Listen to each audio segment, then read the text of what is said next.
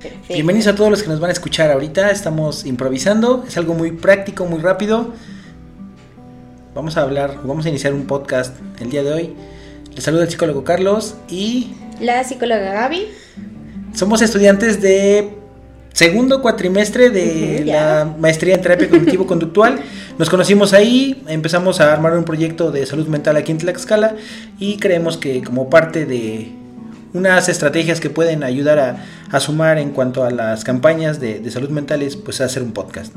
Y en este podcast, ¿de qué vamos a hablar, Gaby? Pues básicamente vamos a hablar como de temas que estamos abordando en la maestría y también como de temas cotidianos que tanto a ti como a mí como a todas las personas nos pasan en relación como a eh, problemas psicológicos, a lo mejor algún temita emocional que nos esté por ahí atorando. Entonces, pues sí, de eso vamos a tratar y hablar durante todo este podcast.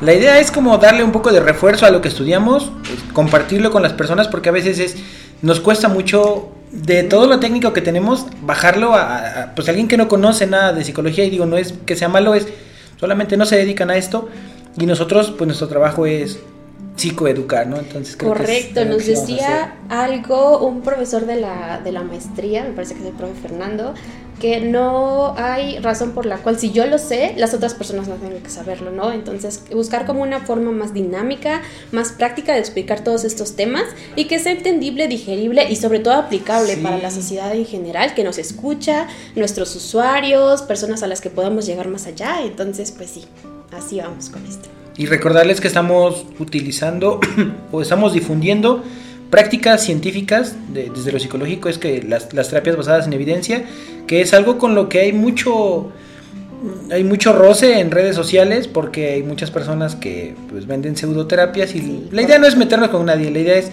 que ustedes puedan encontrar aquí un espacio que sea seguro, que sea eh, pues sí científicamente sustentable y que obviamente pues también les funcione como para, para resolver algunas dudas y cuando estas dudas excedan pues también sepan que les podemos dar acompañamiento psicológico. Sí, correcto. Sobre todo encontrar profesionales que realmente eh, aporten a nuestra salud mental y que este pues sí nos lleven como a situaciones o a soluciones más concretas acerca de lo que nos pasa para poder alcanzar el bienestar día a día, ¿no? Porque muchas veces esto es lo que sucede, vamos como con profesionales en busca de algo muy concreto y pues realmente sí, ¿no? Salimos como con otras temitas que ni siquiera teníamos al inicio. Sí, sí, sí, ese es como uno de nuestros objetivos. Acabas de tocar un punto muy importante.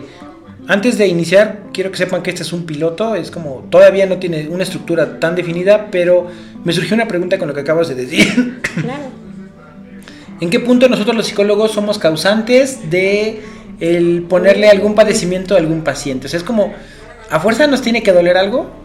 Ok, sí, sí, este como es, es una cuestión bastante importante, que de hecho se está como debatiendo mucho al respecto, ¿no? Estamos eh, como viendo acerca de si muchas veces los psicólogos patologizamos la vida cotidiana, ¿no? Porque hay situaciones que son estresantes en sí mismas. O sea, yo no puedo culpar a alguien, por ejemplo, por estar ansioso si tiene temas de dinero, si carece de seguridad social. como lo esperaba, ¿no? Claro que sí. O sea, definitivamente si estás pasando por alguna de estas situaciones, incluso problemas de salud, algún familiar o algo así, pues sí vas a estar como en un estado emocional, digamos, no agradable pero no podemos decir que esto se cataloga como ansiedad, como un estrés patológico, a lo mejor como depresión, simplemente es una reacción normal a mi vida cotidiana, que en este momento no se encuentra como en las mejores, a lo mejor, condiciones o no está como, pues sí, muy, muy alineada a lo que tendría que ser. Sí.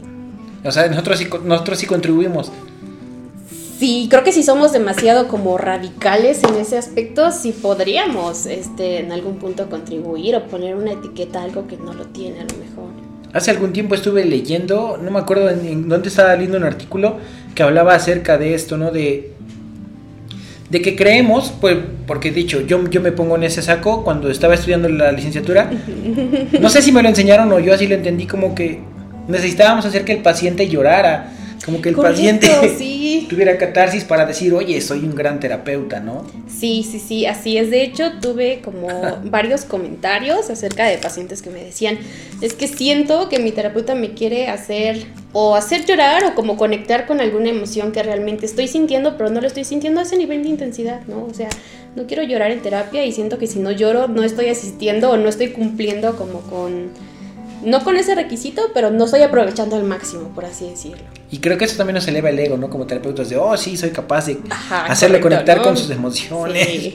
Y se tenía la idea de que una vez que nosotros hiciéramos catarsis o lloráramos o gritáramos, es como, ya te curaste, ¿no? Es parte de los, de los preceptos que, maneja el psicoanálisis que tienes que encontrar cuál es la causa de tus problemas y una, una vez que los encuentres, como que mágicamente se curan. Claro, tenemos la, la creencia de que son como engranes, ¿no? Si uno gira, todo lo demás como que se va a alinear y ya. Y ese engrane, aparte de eso, está como en ti, ¿no? Es inherente a tu persona y, el cambio está en ti, ¿no es cierto? Hay factores este, contextuales, hay factores biológicos que influyen, ¿no? Ojo, no queremos decir que el llorar y expresar emociones sea como... Ajá, sí, no. O sea, no es Tampoco como... Lo estamos satanizando, ¿no? Tampoco lo estamos Correcto, sí. Porque tiene que ver como con la descarga de la emoción que estás sintiendo. Sin embargo, no es el punto clave, ¿no? Hay muchas otras, que muchas otras cosas que se pueden hacer en torno a lo que estamos sintiendo, lo que estamos viviendo y lo que experimentamos. Sí, porque yo he visto muchas personas que se la pasan llorando, vaya, no, es como lo, planteamos, no estamos satanizando, pero si no existe un cambio, en el patrón conductual, por lo menos, que es lo que mantiene el, problema, es como, pues no va a desaparecer y el llanto va a estar ahí. Y el hecho de que llores mucho no quiere decir que, estés sanando. Correcto, sí, sí, sí. O sea, el simple hecho de llorar no es como. De llorar y de manifestar en general emociones, ¿no? A lo mejor la ira, la decepción, la frustración.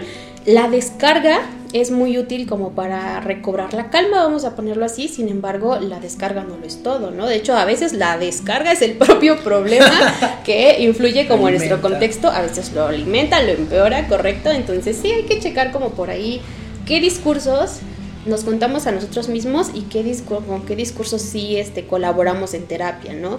¿Qué sí nos sirve, qué no nos sirve, qué está comprobado, qué, puedo, qué tipo de terapia puedo buscar para realmente encontrar una solución al problema que estoy teniendo. Y ahora vamos a darle un giro a este, este piloto y me gustaría preguntarte, Gaby, ¿por qué estudias terapia cognitiva conductual? Híjole, pues principalmente porque este, he tenido como pacientitos que han tenido experiencias, algunas sí se podrían catalogar como muy, muy negativas y otras personas que pues han dicho que la, la terapia que llevaban como con otros enfoques no era realmente como, no les daba una solución actual o una solución como en términos conductuales o de cambio real este, para ellos, ¿no? Para la situación que presentaban. Muchos me decían, es que mis terapeutas me llevan mucho como la introspección, a la reflexión. Está bien, ya entendí cómo surge, cómo este, está interactuando, pero no me dan como herramientas para realmente aplicar y, este, y ver un cambio real o una transformación o acercarme a los objetivos que me estoy planteando. O sea, no hay. Y creo que la TCC nos ayuda mucho a, para empezar, trabajamos por objetivos. O sea, le preguntamos al paciente qué quieres lograr, cómo lo quieres lograr y a partir de ello formulamos como ciertas estrategias, ¿no? Entonces, a eso es a lo que voy con, con la TCC, lograr un cambio que, este, que pueda ser medible, que pueda ser este, flexible en relación como a si los objetivos cambian, cambiamos estrategias. Por eso, por ahí va. No manches, que está bien padre. Sí. Cuando yo entré a la, maestría es como ya tenía un camino recorrido y ya había, ya había estudiado mucho sobre TCC, pero me cambió el panorama por completo porque descubrí, no sé si sea toda la terapia cognitiva conductual en, todas las escuelas que, que, les enseñen, no sé si lo manejen de la misma forma, pero el hecho de tener esta estructura, de hecho hablábamos mm, en la mañana sobre esta situación de cómo a nosotros como terapeutas nos hacen una evaluación por sesión de si estamos evalua de si estamos este, aplicando correctamente terapia cognitiva conductual. El hecho de que conozcamos principios y de que conozcamos algunas técnicas no necesariamente quiere decir que estamos haciendo TCC. Claro, correcto, sí, sí, sí. O sea, cualquiera puede hacer una reestructuración cognitiva. Sí, sí, sí, sí. Pero es si es una si es una técnica aislada, no tiene la misma eficacia que si va dentro de un plan de tratamiento. Así es, sí, correcto. Y sobre todo que este, lo que muchas veces asocia a TCC es precisamente la reestructuración cognitiva, ¿no? Y ir a pura reestructuración cognitiva con un paciente no significa que va a generar cambios, ¿no? O sea, si tu terapeuta tiene como solamente reestructurando y reestructurando y reestructurando, vaya, no es que esté mal, pero nos hace falta complementar con la parte conductual. Es como Perdón, es que tengo un poco de tos. Es como si dejara de funcionar. Sí, claro. de tanto que lo ocupas, Sí, sí, sí. Como que pierde, pierde la eficacia, pierde la, la, fuerza, no sé si sea la palabra. El impacto. Y, entonces lo que me gusta de este enfoque es que tenemos como un arsenal de herramientas para utilizar tanto desde el punto de vista cognitivo como conductual. Creo que nos mencionaba que también tenemos mm, algunas estrategias desde la relación terapéutica, ¿no? Que creo que este ah, modelo le, sí, sí, sí. le apuesta mucho a, a, la relación que se entabla en consultorio, tanto el, consultante con, con el terapeuta, y que por ahí también surgen algunas otras como como situaciones en contra, ¿no? ¿no? sé qué tanto tú lo tengas en conocimiento, el hecho de que nosotros nos preocupamos por controlar muchas variables que suceden dentro de consulta. Pero ¿qué pasa cuando el paciente se va y allá afuera es como, oye, pues en el consultorio me salió más fácil que aquí en la vida real? Claro, claro, porque no puedes, este... Y tampoco sería muy beneficioso, ¿no? Como acompañar al paciente a enfrentarse fuera de consultorio a todos los retos que le, que, pues sí, que supone un cambio, una transformación y sobre todo em, hay que anticiparnos a estas variables, a estos factores, pero desde la conciencia de que no todo se puede controlar y si consideramos ciertas variables, no significa que todas esas variables se van a mantener, ¿no? Entonces hay que darle herramientas propias al paciente para el manejo de contingencias, para que en el inter de poner a prueba todo esto que vimos en consultorio, ya en la vida práctica, ahí pueda ser capaz de afrontarlo, ahí sea como capaz de eh, implementar todas estas herramientas que en terapia construimos, pero ya independiente del paciente, ¿no? Nuestro objetivo es no ser el acompañante perpetuo, sino enseñar al paciente a ser su propio terapeuta, ¿no? A valerse por sí mismo, como a ser autónomo e independiente en su propio proceso. Tocaste dos temas bien importantes, uno es la colaboración ah, y el otro es el, el, entrenar al paciente para que sea como su propio terapeuta. Sí, Se escucha muy como muy motivacional, ¿no? De que, hey, tú vas a ser tu propio terapeuta, pero es así. El paciente se va con muchas herramientas, las cuales le funcionan para que en alguna parte de, que tuviera otra vez esta situación, él sepa cómo poder afrontarlo. De hecho, parte de la terapia cognitivo-conductual se desarrolla en tres momentos. Okay.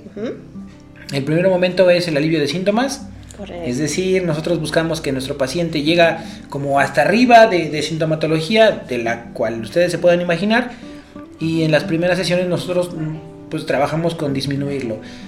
¿Cuál es el principio de esto? ¿O por qué te imaginas que sea? Ah, ya, bueno, vamos a... Voy a poner una analogía como muy muy burda, no quiere decir que esto como tenga algo tendencioso, ¿no? Sería este como trabajar sin esta fase de alivio de síntomas, a veces es como, como patearle una muleta a un cojo, ¿no? O sea, como sin antes darle herramientas al paciente para afrontar y para disminuir toda esta activación emocional y conductual que traemos desde el inicio, vamos a poder este, trabajar con estructuras más profundas, ¿no? Que ya este, pues implican herramientas previas, implican conocimientos previos y ahora sí nos van a llevar como a una evolución a nuevas, este, nueva construcción de paradigmas, nueva construcción de creencias, que más adelante vamos a ver qué son las creencias, ¿no? Pero inicialmente necesitamos como em, preparar el camino, por así decirlo, para que el paciente pueda llegar como a estas conclusiones. Y creo que ese es un error principal de muchos terapeutas. Que queremos hacer intervenciones, o sea, algo que yo sostengo y tal vez lo esté haciendo mal, soy como muy responsable de esto que voy a decir, es cuando tú ves a un paciente, es como muy fácil nosotros como terapeutas saber cuál es el camino hacia donde tenemos que ir. Ay, sí, correcto. Pero a veces, por tanta claridad que nos da, digo a veces, ¿eh? porque a veces como no. le encuentras por dónde, pero de tanta claridad que tienes, a veces quieres correr y quieres que el paciente vaya a tu ritmo. Y entonces, si nosotros queremos, por ejemplo, hacer una reestructura de creencias intermedias o centrales, cuando estás en la fase de alivio de síntomas, es como, tal vez no va a funcionar y esto es lo que hace muchas veces que el paciente termine abandonando el tratamiento. Claro, sí, sí, sí. Porque no tendiste el camino, o sea, no, no es como, no sabes por dónde tiene que ir él, no le vas alumbrando y quieres correr de acuerdo a la claridad que tú ya tienes y esto provoca que, que el paciente a veces no lo perciba y al contrario se vea como amenazado y diga, ¿sabes qué? Me voy. Claro, sí, sí, sí, justo, em, bueno, eh, explicando mi, ay, sí, tan entusiasta, este, justamente estaba pensando en algo como muy similar. Eh, creo que muchas veces tiene que ver con el ego que tenemos los terapeutas de soy experto en salud mental, ¿no? Yo me las sé todas en cuestión como de manual y de como estructura y conocimiento en cuestión de salud mental. Sí, sí, sí. Para empezar, decir que uno está como totalmente versado en todo lo que se conoce está complicado, ¿no? Sí. Y segundo, decir que por ser el experto en salud mental, eres el experto en, en el paciente que tienes frente a ti, ¿no? Es como muy, este, pues sí tiene que ver mucho con nuestro ego y no permitirle también al paciente explorar sus propios recursos, ¿no? Porque no todos los pacientes están en el mismo contexto, no todos tienen los mismos antecedentes, mismos desencadenantes. Quien es el experto en sí mismo es tu paciente. Respeta eso y colabora con él, ¿no? Es ahí donde se da un trabajo hermoso y una transformación que perdura sobre todo.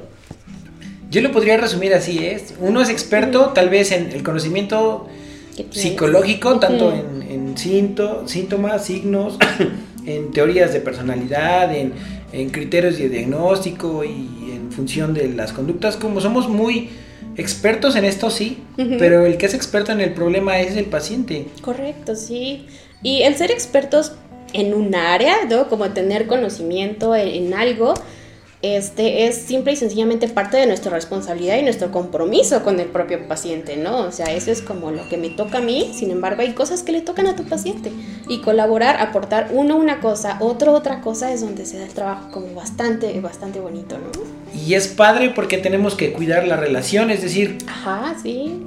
Yo, yo le digo a mis pacientes, y se los digo de manera muy coloquial, y, y si alguno de mis pacientes lo está escuchando va a saber que es así, es tú y yo tenemos que ser tan compas dentro de la sesión, pero no tienes que olvidar que yo soy el terapeuta y que tú eres el paciente. Correcto. Es decir, eh, como, como la relación es muy colaborativa, que es otra de las características de la TCC, es entre los dos decidimos, pero al inicio yo soy quien lleva la, brújula y conforme el paciente va teniendo herramientas es como que, ¿qué te parece si ahora nos vamos por este lado?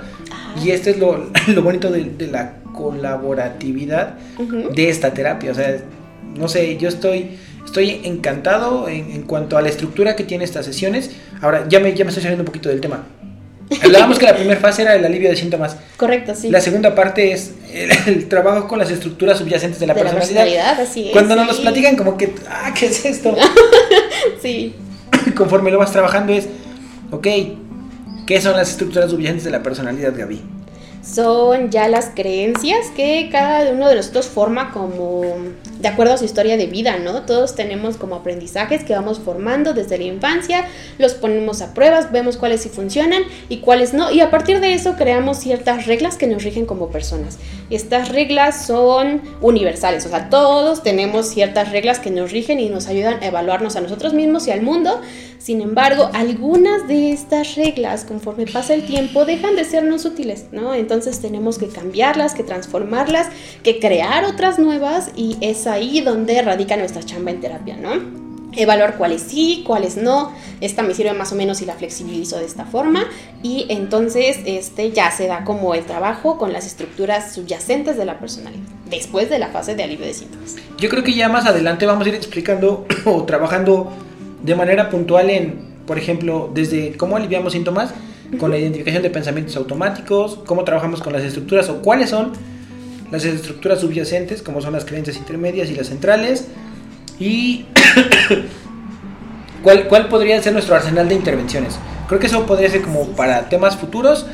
Entonces ahorita es como mm, la introducción a lo que vamos a desarrollar en todo lo demás y la última fase entonces de este de esta estructura de terapia cognitivo-conductual es la prevención de recaídas. Aquí esto es muy importante porque muchas terapias, no quiero decir nombres ahora, pero hay muchas terapias que, tienen como un levantón muy rápido. Es como, ¿sabes qué? Fui a 5 o 6 sesiones y me siento mucho mejor. Siento que, que mejoré eh, de manera significativa, pero aquí viene el problema. Cuando este esta mejoría o este bienestar que se siente se puede mantener a lo largo del tiempo. Es decir, de nada sirve que tú te sientas bien después de un mes si dos meses después vas a tener una recaída y vas a estar peor que como llegaste de un inicio. Entonces lo que hace la TCC es te preparo para que cuando eso vuelva a suceder no te pegue tan fuerte. Claro que sí. Y muchas veces esta mejora que, planteas, Carlos, cuando es, este, como dices, con ciertos enfoques, con ciertas, este, no sé, ofertas eh, comerciales dentro de lo que es la salud mental, este, es que pues realmente son muy superficiales y no podemos atribuir siempre el cambio y la transformación o el bienestar logrado a propiamente la efectividad de esas, de esas como esas ofertas, ¿no? Porque hay situaciones contextuales que cambian, que se transforman y quizá la situación con la que llegué con un alto grado de malestar se transformó, cambió de tal manera que no está funcionando propiamente la terapia que estoy tomando, ¿no? Como el enfoque que estoy este, estudiando, sino hay otros factores que en mi contexto cambiaron y me hicieron sentir mejor. Pero ¿qué pasa cuando estos otros factores se vuelvan a presentar? Digo, la vida es vida y se nos atraviesa en cualquier momento, ¿no? Entonces, si volvemos a enfrentar situaciones como esta, realmente tenemos las herramientas, ¿no? Fuimos lo suficientemente profundo respecto a nuestros, este, a nuestro trabajo en terapia, en sesiones, como para saber que soy capaz de afrontarlo nuevamente. Esas como serían algunas de las preguntas que nos tendríamos que hacer respecto a, no la mejora, pero sí la adquisición de herramientas en sesión. ¿Qué es lo que cuando algo se vuelve a presentar, como ya sabes que, puedo ocupar en esta situación, Correcto. y esto pues minimiza el sufrimiento, ¿no? Correcto, sí, y además influye en, la creencia de me siento realmente capaz a partir de ahora de enfrentarme a situaciones similares. Sí, le das mucha autonomía al paciente. Sí, claro, justo lo que mencionábamos anteriormente, ¿no? El paciente es capaz de enfrentarse por sí mismo ante situaciones conflictuantes para él. Sí, correcto. Fíjate que, que estamos hablando de manera muy superficial de lo que es la TCC, Tal vez las personas que no son psicólogas dirán, estos cuates pues no están hablando, de cosas que no son. y los que somos terapeutas, como el, hecho de... Nos genera mucha emoción el saber que nos podemos formar en algo que nos va a dar muchas herramientas a nosotros también para poder cambiar la vida de las personas. Suena muy egocéntrico el hecho de decir que nosotros las cambiamos, ¿no? Sí les apoyamos, los guiamos por lo menos de inicio, pero a mí en lo particular me da una satisfacción muy grande el hecho de saber que las terapias que estoy dando actualmente van mejorando conforme va, pasando el tiempo, contrario, por ejemplo, a lo que hacía cuando egresé. O sea, yo tuve mucho el, miedo de mis primeros pacientes, lo, vences y en algún momento, pues todo el tiempo te preparas para que esto vaya funcionando mejor. Ahora, el acompañamiento de la terapia cognitiva conductual, para mi gusto, es no sé, es muchísimo, es tal vez de tanta emoción que tengo a veces como que no me salen las palabras. sí. Pero, eh, por ejemplo, ese es un modelo, el cual, bueno, voy a arrasarme tantito otra vez. Sí, sí, sí, adelante. Así soy, regularmente me brinco de tema en tema. Eh, la terapia cognitivo-conductual descansa en la base de que detrás de cada malestar, de cada sufrimiento que, nosotros tenemos, como que subyacen alteraciones en el pensamiento. Entonces, a lo largo de este podcast vamos a estar hablando acerca de cuáles son estas alteraciones en el pensamiento que nos generan eh, el sufrimiento o el malestar, ¿no? Y aquí viene otro tema un tanto polémico, porque aunque estamos eh, formándonos en este modelo, creo que por lo menos aquí, entre nos, es como, no nos casamos tanto con que todo tenga que ver con la manera en la que percibimos la información. Correcto, sí. Es decir, hay cosas que salen de, la percepción, de las cogniciones, y que en ese punto tenemos que trabajar desde otra manera. Correcto, sí. Como lo mencionas, digo, eh, la TCC, a pesar de ser tan amplia, tan estructurada y que presente varios, este, pues varios beneficios y varios aportes al proceso terapéutico, a veces hay situaciones en las que tiene limitaciones, ¿no? Como toda herramienta tiene limitaciones a las que vamos a tener que, como, que alinearnos y buscar nuevas estrategias. Mencionabas anteriormente que cuando salimos, me pasó muy similar, cuando salí de la licenciatura yo tenía mucho miedo de atender pacientes por la formación, por enseñanzas que he tenido como dentro de mi formación que no eran como las más actualizadas, ¿no? Este, posteriormente a eso se quitó el miedo, pero no el compromiso. Y el compromiso implica también con los pacientes, este, em, tener formación constante y nosotros nos quedamos con la TCC, ¿no? A lo mejor este, e incluimos en nuestra práctica formación complementaria, otras prácticas siempre basadas en evidencia, pero que nos ayude a complementar en esas este, restricciones, en esas limitaciones que tiene a veces la TCC en cuestión como de percepción, distorsión de pensamientos, porque ¿qué pasa cuando una situación realmente está pasando y no, el problema no responde a una distorsión de un pensamiento, ¿no? Lo mencionábamos hace rato, ¿qué te, qué te parece si condiciones ambientales y contextuales son o sea, per se adversas, ¿no? Entonces, ¿cómo trabajamos ahí? ¿Cómo, ¿Cómo lo hacemos? ¿Qué herramientas empleo en cuestión de conducta? ¿Cómo la transformo para que esta situación no sea como tan abrumadora o para que pueda gestionarla desde un punto de vista emocional y, con, y conductual? Es importante hablar del, del, elefante en la habitación, ¿no? Es como... No, no, creo que el error más grande que podemos cometer es defender a capa y espada y decir es el mejor modelo y nada más, es como entendemos que es muy bueno, tiene mucha eficacia, es más, algo que me gusta es que si tú llegas con un cuadro clínico de ansiedad o de depresión, como cada uno de nosotros lo puede interpretar, porque eso es entrar en otro dilema, hay un protocolo específico. Sale, llega un paciente con ansiedad, protocolo para ansiedad. un pacientes con obsesivo compulsivo, perdón, con un trastorno obsesivo compulsivo es, hay otro protocolo. Eh, problemas de personalidad. Protocolo. Entonces todo está como que muy, muy estructurado y es, no tienes tanto margen de maniobra para poder decir esto funciona porque ya hay evidencia que respalda que tienen un nivel de efectividad. Esto funciona sí o sí. Pero entendemos que también hay otros modelos con, con evidencia científica que también funcionan. Correcto, sí, y que sobre todo complementan la parte, evidentemente la TCC tiene como su, su, su función conductual, sin embargo, este, otro tipo de enfoques como lo son las terapias de tercera generación nos pueden aportar ya realmente como desde un análisis funcional, desde cómo interactúas con tu contexto y demás, situaciones que nos pueden, este, herramientas más bien que nos pueden aportar en sesión y que pueden enriquecer las herramientas de los pacientes, como lo mencionábamos, para enfrentarse ya realmente con situaciones que tienen que ver con su contexto, no con su percepción, no con los pensamientos que pudieran estar distorsionados, sino realmente una conducta que me lleve hacia el bien y también aquí entender que debemos tener mucho cuidado en no convertirnos en unos terapeutas eclécticos, ¿no? Como... pues este, este paciente me suena como para que le podamos dar TCC y este otro paciente me suena como para que le podamos este dar no sé terapia humanista y las terapias integrativas no pero es que está bien complicado porque ojo traes una escuela muy grande y entonces hay cosas que sin querer. Bueno, no, sí, yo creo que ya son conscientes, pero. ya son Ya las, las, integramos, ¿no? Como, por ejemplo, hablar de los mecanismos de defensa y estas cosas que, que nos enseñaron en la escuela, que actualmente ya no tienen, bueno, por lo menos para mí, sustento. Entonces las tenemos que ir retirando de nuestra práctica profesional y tener cuidado en no estarlas mezclando con, con otros tipos de, conceptos, ¿no? Que también pueden confundir, pues, al paciente. sí. Como de que me dicen una cosa y luego otra y, luego estrategias de relajación.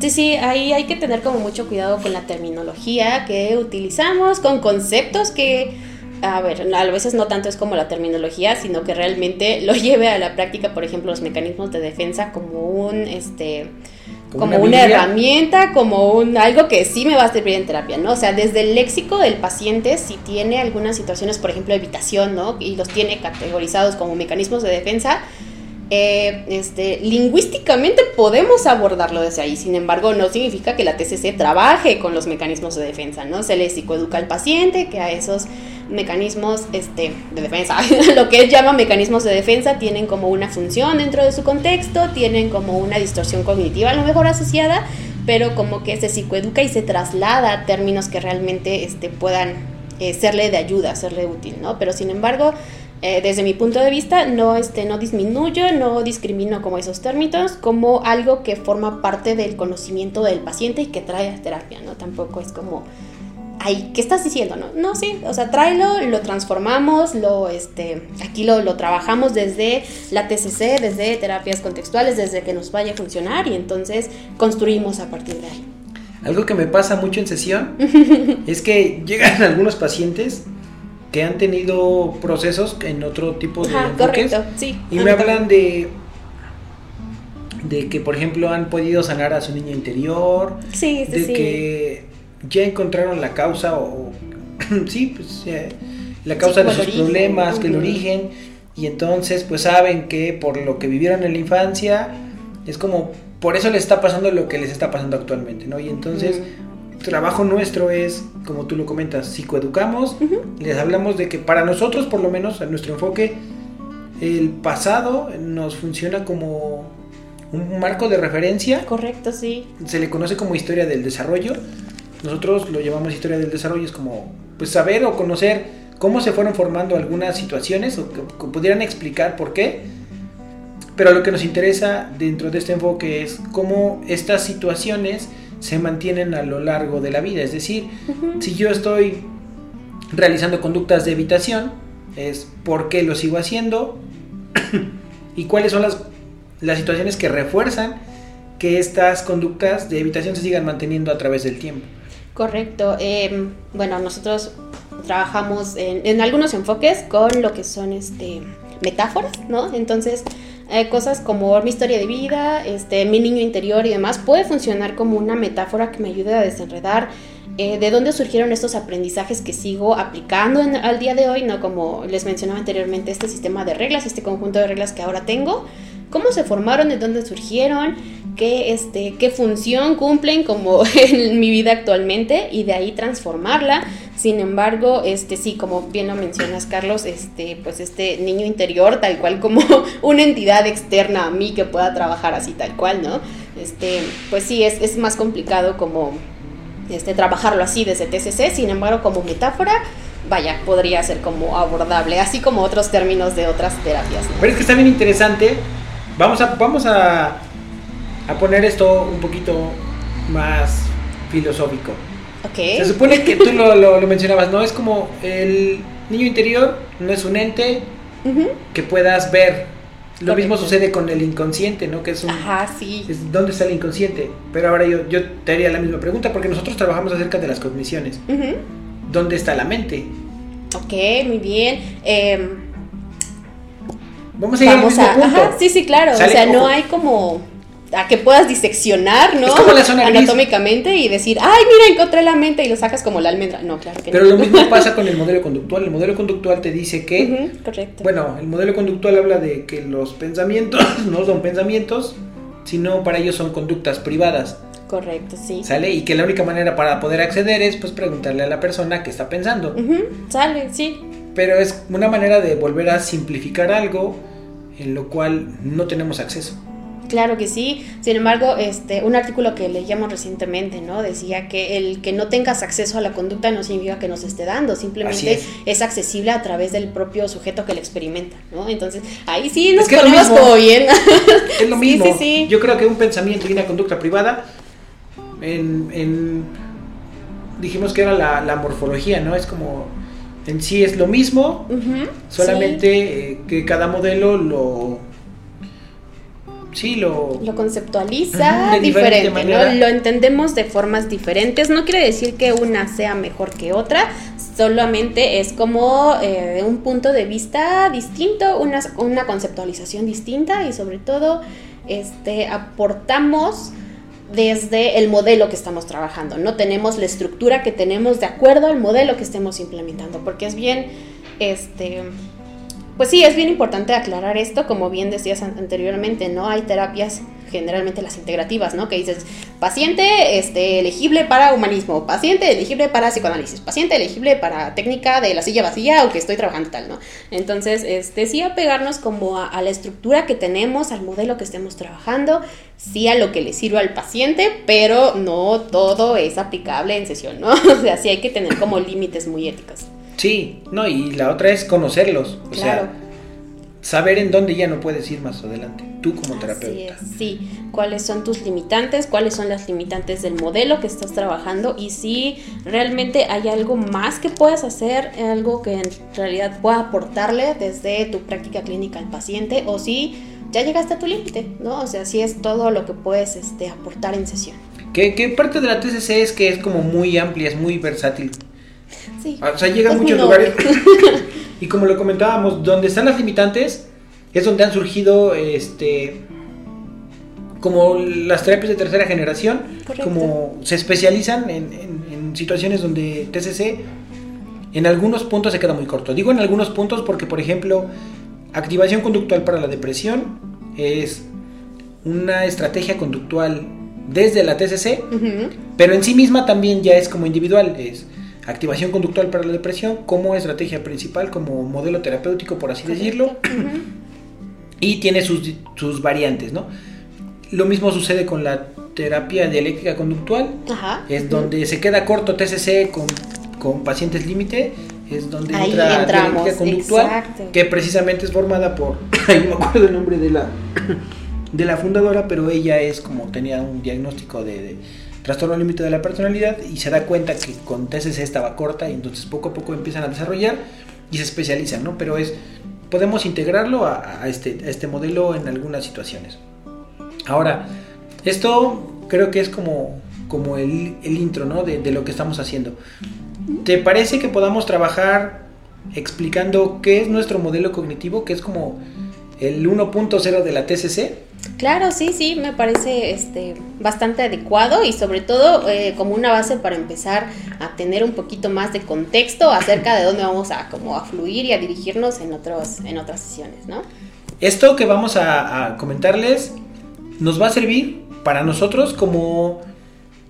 Es que no quiero decir como un autodiagnóstico, pero sí es como una herramienta de autoconocimiento y podemos tal vez entender cuál es nuestro tren de pensamiento o nuestro Sí, como nuestra ruta de la emoción.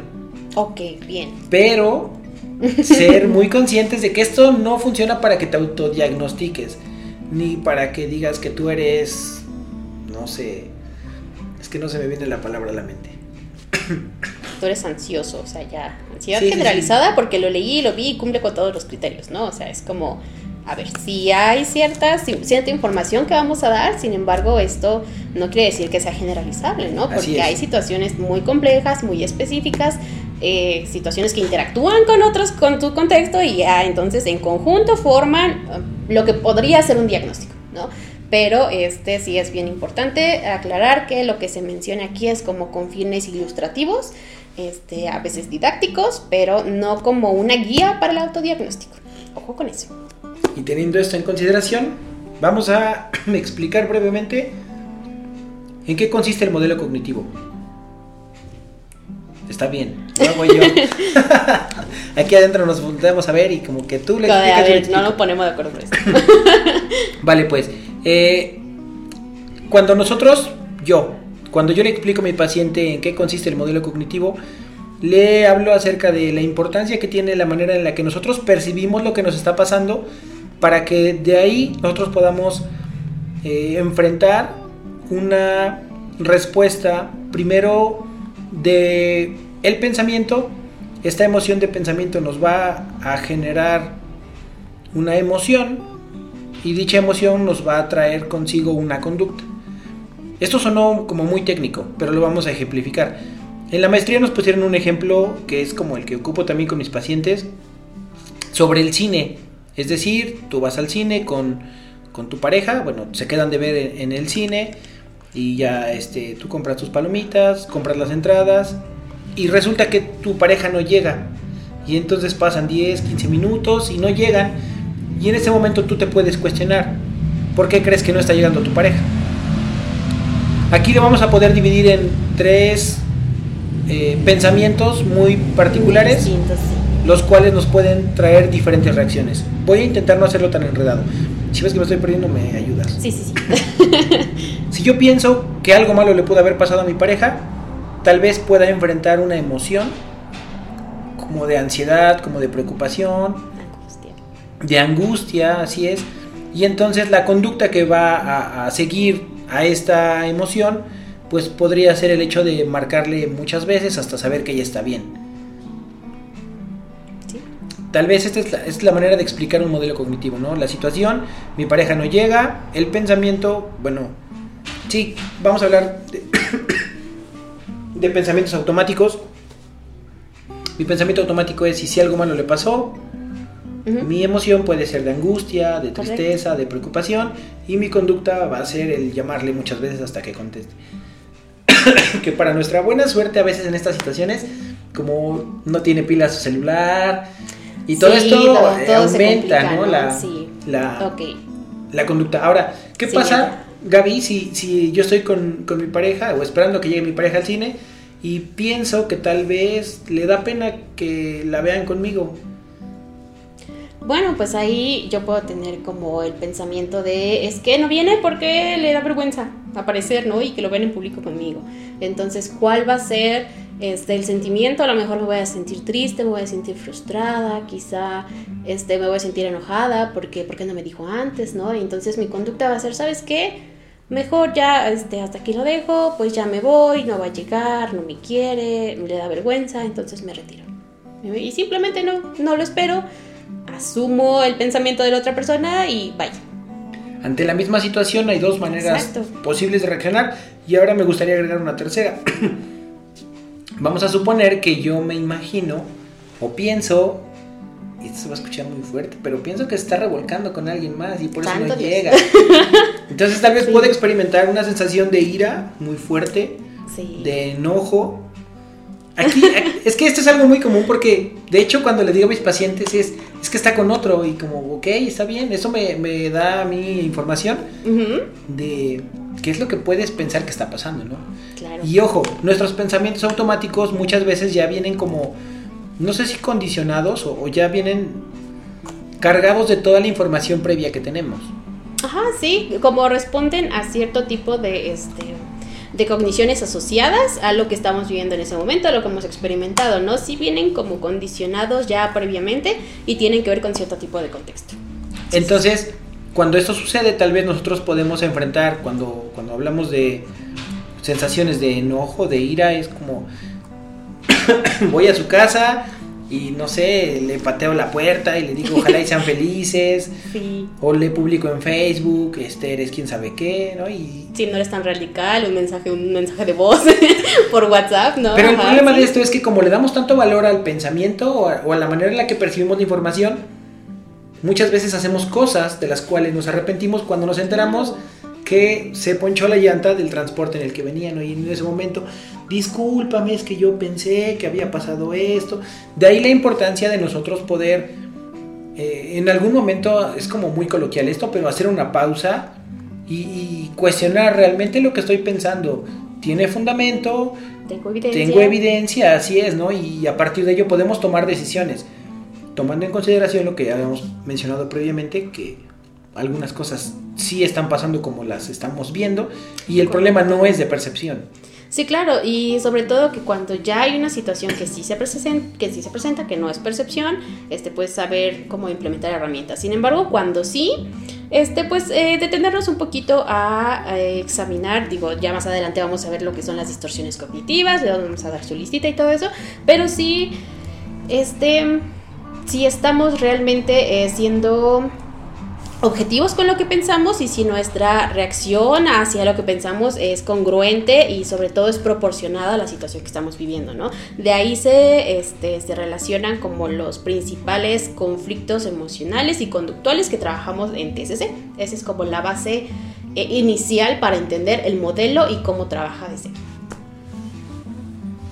Básicamente, esto es como el 1.0 de la TCC, para hacer una, recapitulación y, empezar a poder cerrar este primer episodio, es la, la terapia cognitiva conductual trabaja en tres momentos. El primero es el alivio de síntomas, el segundo es el trabajo con las estructuras subyacentes de la personalidad y el tercero es la prevención de recaídas. Esto es lo, esto es lo que vuelve a la TCC un modelo tan sólido.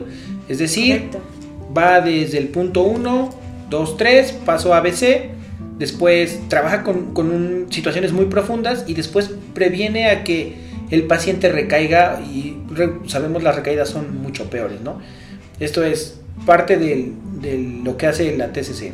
Después, es estructurada, es colaborativa y está centrada en objetivos del paciente que nosotros los construimos de manera colaborativa y a partir de ellos generamos estrategias que puedan ser medibles, que puedan ser flexibles, que puedan ser alcanzables, que sean significativas y que también puedan ser alcanzables a lo largo del tiempo. Entonces, como los objetivos SMART, de los que igual en un momento ya hablamos, pero nos ayudan para que nosotros podamos eh, saber hacia dónde vamos.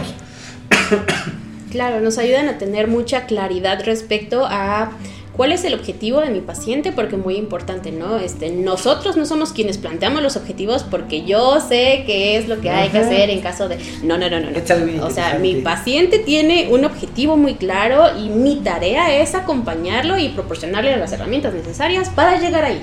¿no? Pero este sí trabajamos de manera muy estructurada, trabajamos de manera este, colaborativa, aportando cada uno de lo que tiene como por ofrecer y sobre todo, eh, insisto, con protocolos, evidencia científica y hay este, casos en los que los protocolos son aplicables y que tienen sustento, sabemos que funcionan sí o sí y podemos ah, llegar como a una conclusión bueno, no a una conclusión, pero sí un resultado que este, tenga cambios eh, perdurables, ¿no? Hablando de la prevención de recaídas, que tengas estrategias para ser autónomo en tu propio proceso y este, si te acompañamos, si hacemos como toda esta chamba, pero este, colaborativo siempre.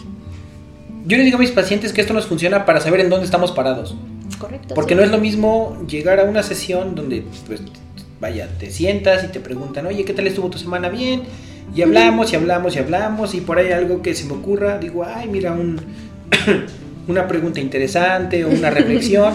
Correcto. Pero no sabes en dónde estás parado y no sabes si estás avanzando. Ajá, sí. Algo que nos permite este enfoque es darnos cuenta si están alcanzando los objetivos o no.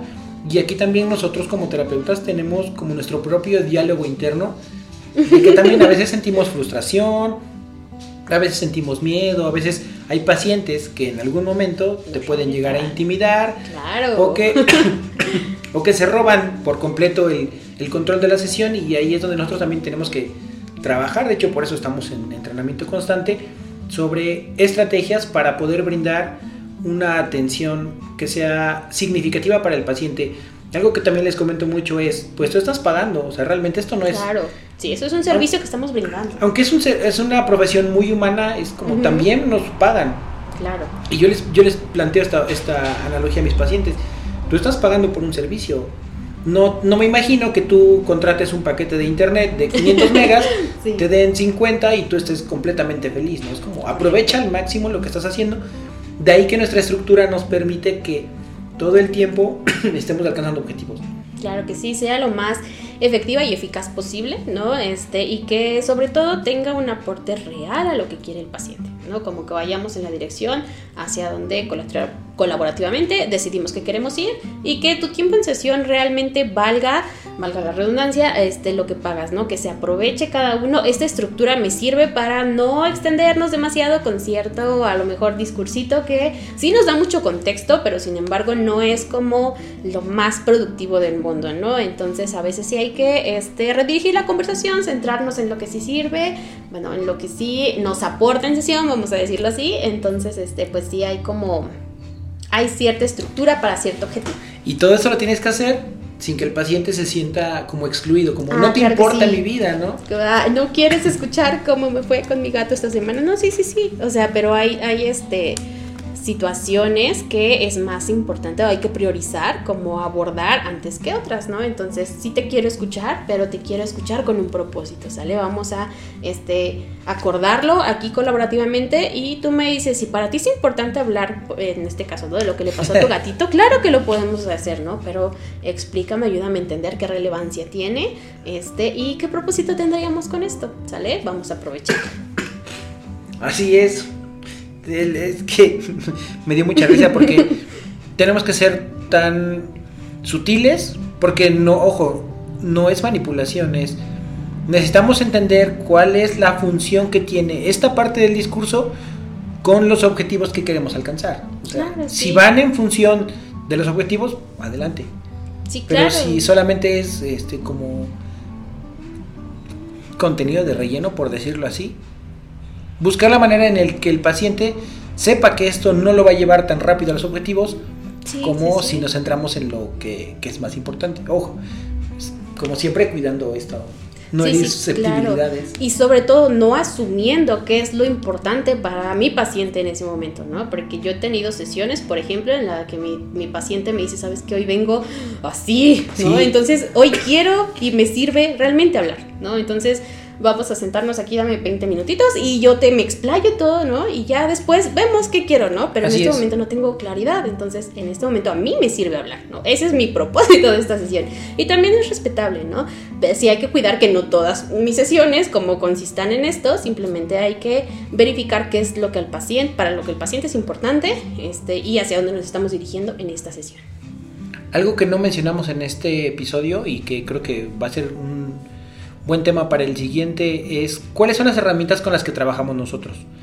Entonces, ah, por ejemplo, el, modelo conductual trabaja con el análisis funcional de la conducta. El modelo cognitivo-conductual trabaja con la conceptualización cognitiva, que es como nuestro mapa. A mí me gusta decirle que es como el mapa en el cual yo puedo conocer gran parte, es más, casi todo el aspecto que rodea la problemática de mi paciente. ¿no? Entonces, la siguiente, el siguiente episodio lo vamos a abordar. La conceptualización cognitiva nosotros la realizamos en seis pasos y cada paso es necesario para el entendimiento completo del paciente, de la problemática, y esto nos permite diseñar objetivos. Correcto, sí. Para poder este, armar nuestro plan de tratamiento. Correcto, sí, es como eh, el mapita visualicémonos como Google Maps, ¿no? O sea, tenemos que trazar una ruta, tenemos que saber de dónde partimos y a dónde llegamos. Y qué vueltas tenemos que tomar, ¿no? A lo mejor si alguna vía que estamos tomando está congestionada, tomamos otra, ¿no? Es como el mapita que guía nuestra, este, nuestro trabajo en sesión. Esta conceptualización es dinámica, ¿no? Se puede, se puede este, como transformar a lo largo del proceso. Entonces, este, bueno. Sí, es muy amplio este tema, es el eje, como desde donde parte nuestro trabajo y va a estar bien interesante. Y que cuando eres nuevo, cuando eres un terapeuta nuevo, te lleva mucho tiempo una conceptualización. Correcto, sí. Cuando eres un terapeuta bebé es como de, a ver, este, sí, sí, sí. Me, dijeron que creencias, este, intermedias, pero esto me suena como un pensamiento, pero es, creencia, pero no, no, no. Es, es, complicado llegar a conceptualizar de manera em, no como completa, pero sí eficaz, ¿no? O sea, porque hay cosas que sí hay que discriminar Yo que, creo que de sí inicio sí metemos muchas cosas, Sí, claro, sí, sí, sí. Pero poco a poco las vamos eh, identificando y la práctica es la que te va haciendo el hecho de que tú seas más hábil en, discriminar qué cosas sí y qué cosas, no, son útiles para la conceptualización. Claro, que sí es más útil, que no es más útil, lo general, lo específico, sí, todo eso. Así es, pero ya lo vamos a, a, tratar en la siguiente, en el siguiente episodio. Ya casi nos aventamos una hora. Muchas gracias a los que pudieron llegar hasta aquí. ¿Algo que quieras agregar, Gaby, antes de cerrar?